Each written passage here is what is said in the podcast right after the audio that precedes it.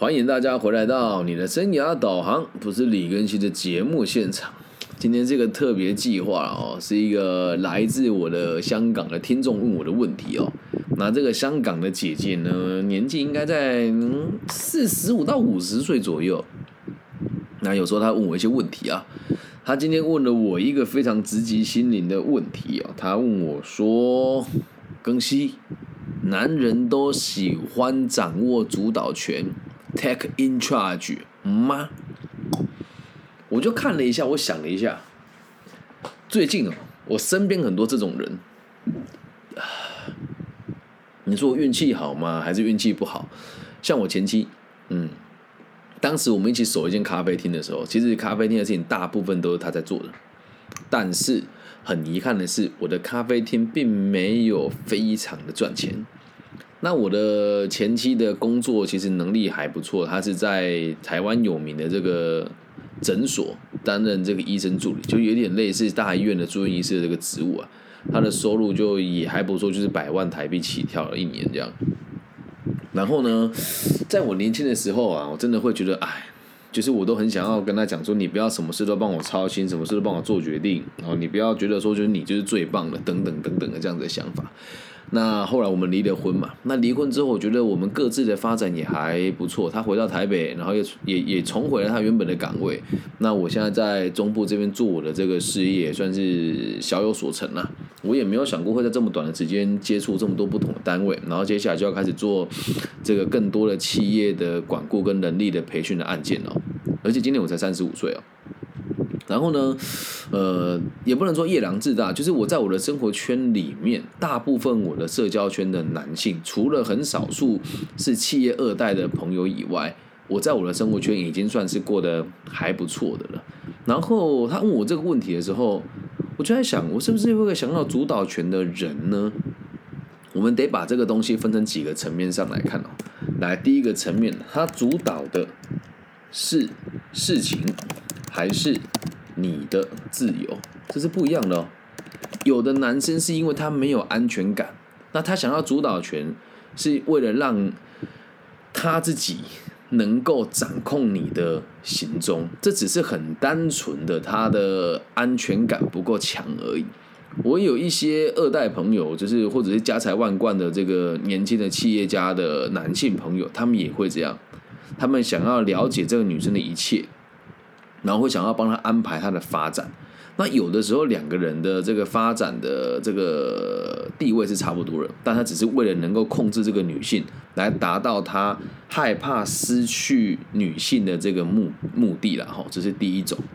然后再来第二种，他要主导的是你的这个生活，这是两件不一样的事情哦。那怎么叫主导你的生活呢？一个是你的行踪，我觉得他会想要控制你，你今天去哪里，明天去哪里。一种是你的生活，就是未来我们事情由谁做主啊？那这两个东西被分开之后，你就发现一件很有趣的事哈。如果一个男人这两个东西他都不想去干涉你的话，就代表他根本没有想要跟你在一起呀。那不要说男性啊，女性也一样啊。你说女孩子会不会想握有主导权？我告诉你啊，这个世界真的很尴尬。做这在做这一集的气话，就刚刚我一边抱着我女儿一边在想这件事情的时候，我在想，那我是哪一种？我会想要握有主导权吗？后来思考一下，发现其实我没有哎。好，那听我娓娓道来。以前我也认为我是有的，一直到最近哦，我发生了很多很有趣的事。我有很多朋友，他们是夫妻档，老公在外面哦看起来人五人六的哦，然后就是。也很帅气啊，出出啊这个交流的时候出手也很大方啊，然后讲话也挺大声的。然后很奇怪的事就是，当我跟这些男性往来，就会知道这些人没读什么书，也没什么料。可是呢，他就是会握有一间公司，而且公司还挺赚钱的啊。然后随着我跟这些人的了解越来越深入，他们的夫人的能力都好到超乎你我的想象。有多好呢？我就有一个朋友也很妙，他几乎不进他的公司，都他老婆一个人在处理啊。然后他的老婆呢，能力也很好，他们经营的是服务业，服务业。他老婆一个人啊，最全盛时期一个人没有员工，年收入净利三百万，然后有两个员工，明年的收入上看六百万，然后她老公从来不进办公室，是不是很厉害？那我这个男性的朋友，他有没有想要掌握主导权呢？诶，他还是有哦，他还是会在他老婆面前就是跟他出主意啊。所以他们这对夫妻也蛮有趣的，就是老公会跟我抱怨老婆都不听他的意见，老婆会跟我抱怨老公一点用都没有啊。但是他们两个的关系其实处的还不错。那我这个朋友他喜不喜欢握有主导权？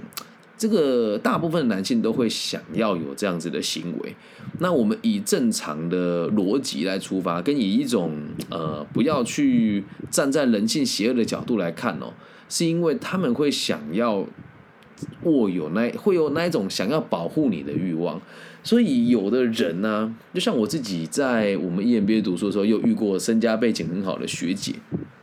他就年纪也很大了，对，他也也他的女儿年纪小我五六岁而已，他就会拉着我的手说他想要跟我去看电影，然后我的我是很 open 的人，我说啊啊啊阿姨你不要闹了，然后他说没有啊，跟你在一起真的有一种被保护的感觉。我也吓到了，可他这个意思不是要跟我谈恋爱哦，就是他觉得我在他旁边他是有安全感。然后我就问他说：“为什么你这么家财万贯的人，我只是一个小毛头，你开三二零，我开梅兹宾奇，你怎么会觉得我是有安全感的人呢？”他说：“因为你是很少数跟我一起吃东西的时候会帮我决定事情的人啊。那他的周遭的男人都不会帮他决定事情，因为他真的很强势，条件也很好，长得又漂亮啊。”所以你说男人喜欢倒也不一定，有时候也是被女人逼出来的。那大部分女人都希望男性可以握有主导权吗？啊，那是另外一个问题了。所以回归到根本啊，你说是不是男人都喜欢握有主导权？这真的很见仁见智。然后我一直在想，我是个什么样子的人哦？到最后我突然得出一个非常令我觉得恐惧的结论哦。就我最近在跟我这些朋友，他们都是夫妻，在讨论的时候，我就说，所以你老公都没在赚钱？他说，对啊，那公司都我一个人在做啊。我本来以为他老婆对我吹牛，那他老婆的协力厂商我也都认识啊。就确实他协力厂商也都跟我讲说，确实很少跟他老公互动。然后有趣的是哦，这个女主人都会把面子做给这个男主人啊，除了我之外，没有几个人知道公司的事都是她一个人在处理的。因为章也都是盖老公的，那然后这个男性的夫家啊，这个夫家啊，夫家的背景其实跟这个娘家的背景比起来，娘家的背景比夫家的背景还要更雄厚一些些。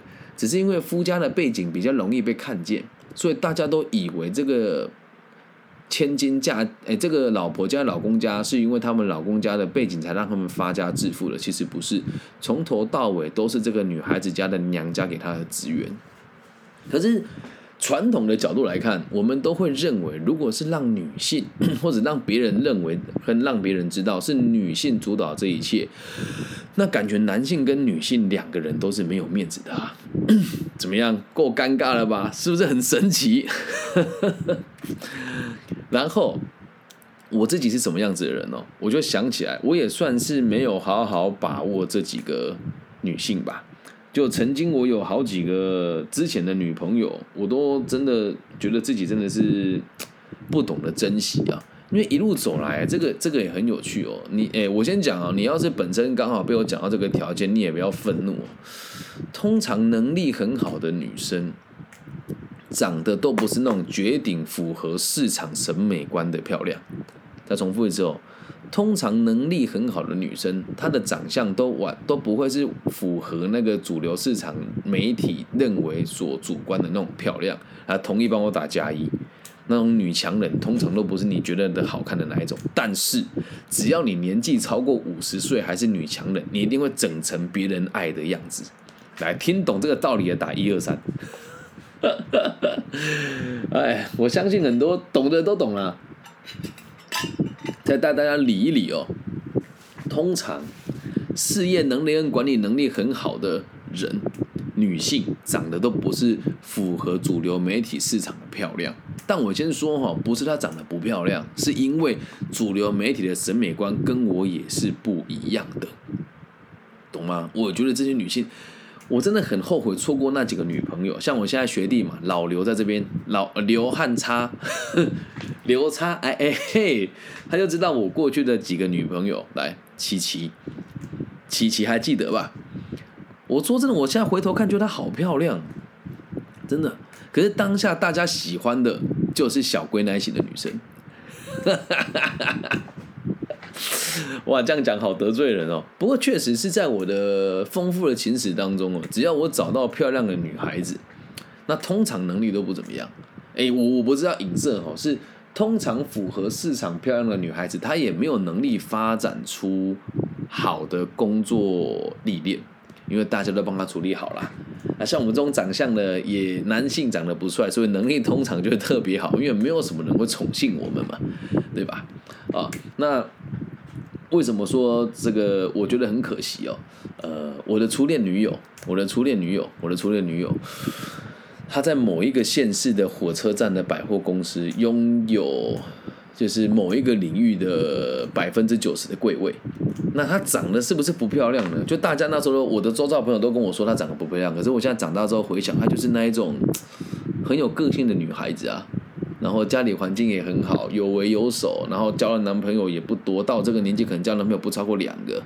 对，然后很认真赚钱，然后心态很善良，就是做什么事情都是愿意付出的，而不是计较得到多少的那一个。然后你不管做多错多离谱，是他愿意在你后面支撑着你，但是他就是看起来没有那么漂亮。然后后来呢，我觉得我自己也算是活该吧。那时候我就喜欢上我们学校的一个才女。那也不是因为这样跟他分开了，我就跟我女朋友说，我想要休息一阵子。然后这个才女就是十八般武艺样样精通，但是看起来也不是很符合主流媒体喜欢的这个样貌。可是这个女孩子也不喜欢我。然后之后呢，我又跟一个这个女孩子交往，一个牙医的女儿，长得就漂漂亮亮，但是公主病很严重。对。然后再后来呢，就跟我的大学交往最久的这个女朋友，啊，人家现在也是婚姻家庭两得意。然后她是这个台中名门望族的二代，长得就是漂漂亮亮的，眼睛大大的，很像关之琳，只是又不是符合社会媒体的那一种漂亮的女孩，她就是比较圆润一点哦，然后。通常哦，健康的女性脚都大大的，臀部也都大大的，然后皮肤也都很红润哦，她就那种看起来很健康，然后很很能生小孩的那种女性啊，然后穿衣服也很有品味。但后来我的身边就出现了一个，哇哦，真的是人家所谓的完全符合主流媒体的美女的形象的女孩，大波浪卷，大眼睛，然后这个丰腴的脸颊。然后这个饱满的上围，然后这个婀娜的身姿哦，就是那一种烫着大波浪卷的辣妹哦。然后跟他在一起就发现，嗯，真的两个人相处下，不是说他能力不好，他也是被教育的很好，家里也是名门望族，他对于家里的事情可以打点的很好。可是要做事业这件事情，真的是逻辑差太多了啊！这是大学时候的经历啦，然后一直在往后看到现在哦，就是我我遇过了这么多不同的女生朋友，你就发现哦，除了做业务工作、买卖类的之外，这些女强人会长得漂亮，其他做事业的、做生意的、做这种组织规划啊，或者做这种家庭接长管理的好的女性，长得都不是符合主流媒体的漂亮。好，所以你说，呃。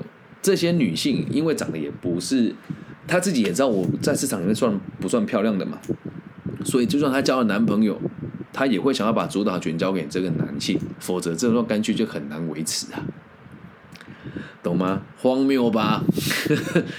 如果没有听这一集，你还真的很难理解这世界怎么运作的。然后我说，为什么女性到这个五六十岁的时候，只要还很赚钱，就会整得很像？符合主流媒体的这个美感的样貌，因为百分之九十的人的内心都是很脆弱的啊。那你说大家对你的批评，或者我都有钱的，我也想过一把长得漂亮的瘾，你就会整成那个样子，理解吧？那当然，在我 EMBA 的这个学长姐们呢，也都是少数中的少数啦，所以多数都长得蛮漂亮，真的。我们看那种天然学姐，没有做那个医美的学姐，都好有气质哦。就她到这个年纪，就算她不整也很漂亮，然后有整的，真的看起来比你还要年轻，吓人，真是吓死人，懂吧？所以你说男人都喜欢握有主导权吗？倒也不是我们男人愿意，是社会的局势所逼呀。那回到我自己身上，那老师，你会喜欢有主导权吗？老实讲啊，我根本就一点都不想努力啊！唉，讲到就蛮心酸的啦。我一个人要做那么多事情，然后当我知道我身边有这么多对夫妻，老公都不用做事，每天在那边洗桑温暖泡桑拿，然后到处泡茶，人家这样子一个月薪水也跟我差不多哎。那如果我能够摒除我做生意的时间，好好的做教育，我可以帮助多少人？那也说，也可能自己长得不够帅吧，也 也有可能是我看起来够强势啊。因为老实说，我这些朋友看起来都比较没有像我这么的强势。我这么强势的人，这个女性一定要比我更强势，收入一定要比我更高。可是要达到这个水平的人，通常年纪也都大概五六十岁了。所以我暂时遇不到这种人。但我先讲哈，不是说什么我要求阿姨包养哦，没有，就是如果是我自己的话，我可以接受。女性比我还要更强，女性比我还要更棒，我是可以接受的。我根本也不想要主导什么。如果有一个有智慧的人，他可以保护我，他可以更比我看得更远，可以替我做更多不同的决策，或是帮我看得更全面的话，那很好啊。为什么要有主导权呢？那如果你的男人，或是你的男性朋友，或者你的男朋友或老公，他需要主导权的话，就代表他其实相当自卑啊。又或者是假设，如果你跟他能力是你的能力比他差，他要主导你，这很正常啊。他是你的爱人，他觉得你这样做是不对的，所以你得听嘛。那如果你的能力比他好，他还想要主导这一切的话，就代表是自卑心作祟啊。懂吗？所以回到我自己身上也一样啊。当我的对象能力比我差的时候，我就会有很多事情想要握有主导权。然后往往“主导权”这个词一出来，后面就伴随着争议跟争吵了。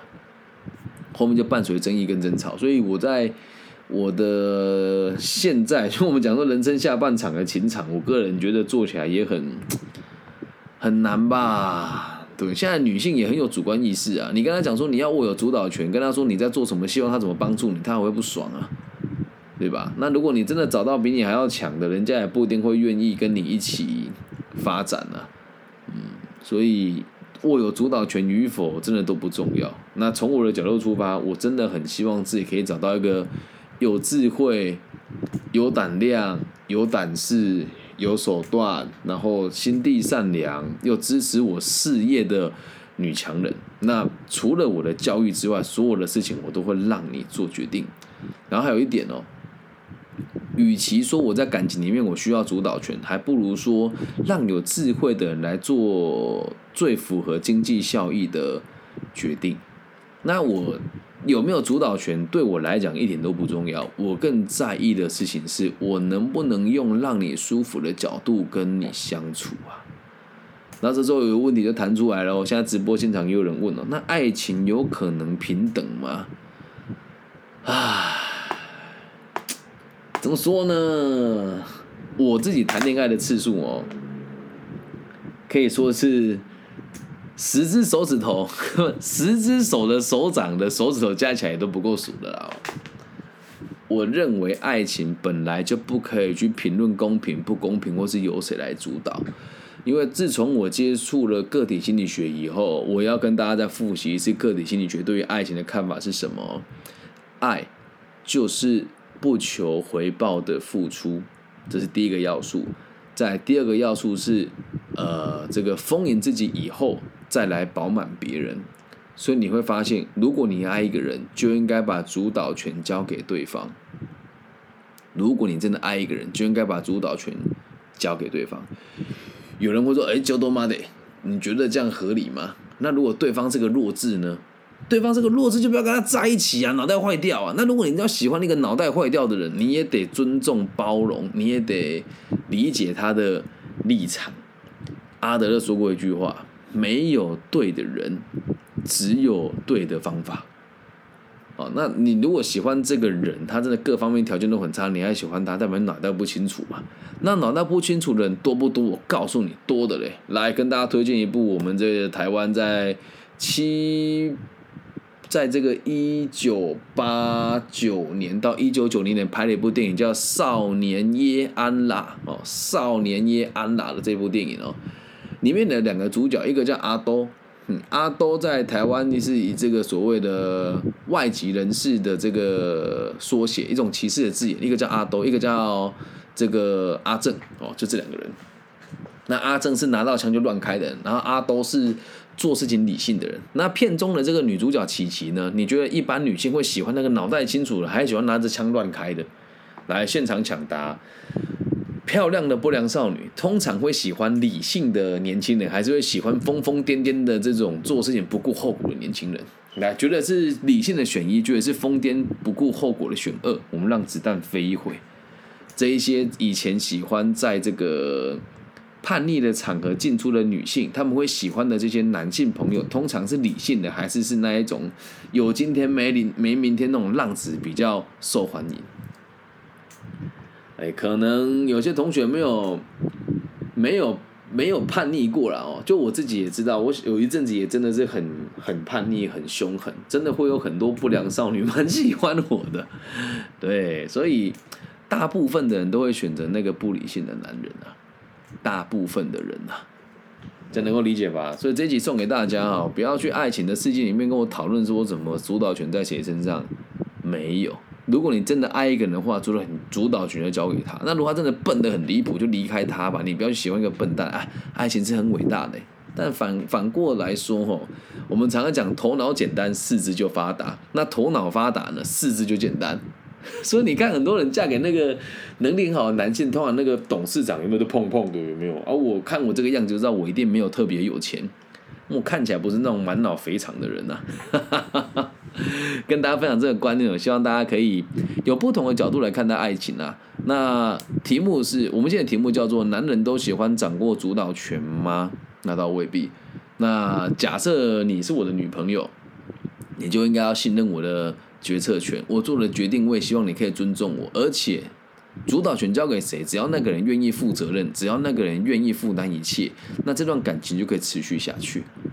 这能够理解吧？那假就还就要讲这个假设，如果我是你男朋友，我是你，我是你的老公，只要我做的决定，不管我的后果再怎么差，也一定会让你吃的比我还要好，也不会让你饿到肚子，也不会让我们流落街头。我们的差别可能就只有本来只能开租房子到我们可以买房子的落差而已，懂吗？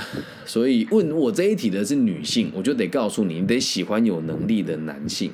那如果有能力的男性，你把主导权交给他，通常都是很有智慧的男人，了解吗？以上就是这一集全部的内容哦，送给全天下为爱痴狂、为爱颠沛流离的女孩跟女人，也送给每一位沙文主义的朋友。对，你来现场了，这一集就是做给你听的，我会把这一集直接更新在我的。呃，等一下会实时更新在 Pocket 上面了。对，就是问问题的朋友来到现场了。阿姨，我不想努力。对，很多人会不想努力，我也不想努力啊，但很难啊。就是我有遇过人跟我讲说，更新反正我我这个也跟我老公离异了。那你你做这个事业，我觉得很支持啊。呃，那那你有什么需要，你就尽可能跟我开口，反正我公司也可以节税，但我就没有跟他收钱。嗯，然后。必须得讲哦，因为当你在问我这个问题的时候，我常常在想，如果是自己的话，有机会遇到一个人让我不努力，或是让我不要做决策，我也是绝对愿意的。那会这么问我，就代表你现在的能力其实很好了。你才会问我这个问题。如果你能力不好，你就不会问出这一句话：“男人要有主导权吗？”哦，通常能力不好的男性或女性，你在你的爱情世界当中，你就不会不可能握有主导权了。挂号在三十五岁以上的爱情世界里面。好，以上就是这一集全部的内容了，希望大家喜欢。那呃呃，你呃提问朋提问问题的朋友，你会介意我说是你问的吗？我我怕你会介意，因为这集我没有经过你的允许，我就只有说我要做一集给你，但我没有说会在今天做，然后也没有跟别人讲，也没有征求你的同意，说能不能让人家知道。对，如果大家有喜欢的话。也可以把这一集分享给需要的朋友。爱情其实可以很简单的，了解吗？那在这边我也征求各位阿姨们啊，人家都可以支持易烊千玺出专辑了，怎么你们就不能支持我做一下教育呢？我那天找个学姐，易烊千玺出专辑，他给了他四十万台币的时候，都快吐血了。我说哇，你给他，他还在。对面你还看不到他，你给我，你随时看得到，还可以摸摸我的脸。他说我不要你长太丑了。所以谁拿主导权都不重要，重点是开心就好。以上就是这一集全部的内容了，希望大家喜欢。那如果你也喜欢我的节目，记得帮我分享、订阅加按赞。我们的节目呢，一直以来都是我一个人在进行，从收音、混音、录制、剪接、企划、上架、分流，都只有我一个人。所以节目结束之后，我还要花一点时间来整理这些资讯。所以如果你也想要赞助我的节目，五块十块不嫌少，五万十万也不嫌多，你可以私信我我，会把赞助的方式给大家。那如果是第一次来我们的直直播间现场的朋友，可能对我很陌生，你可以搜寻我的名字，了解我的背景，我叫。李庚希，木子李，甲乙丙丁戊己庚辛的庚，然后王羲之的羲。希望我们节目的存在，可以让这个社会有更多安定的可能性。我爱你们，大家晚安，拜拜。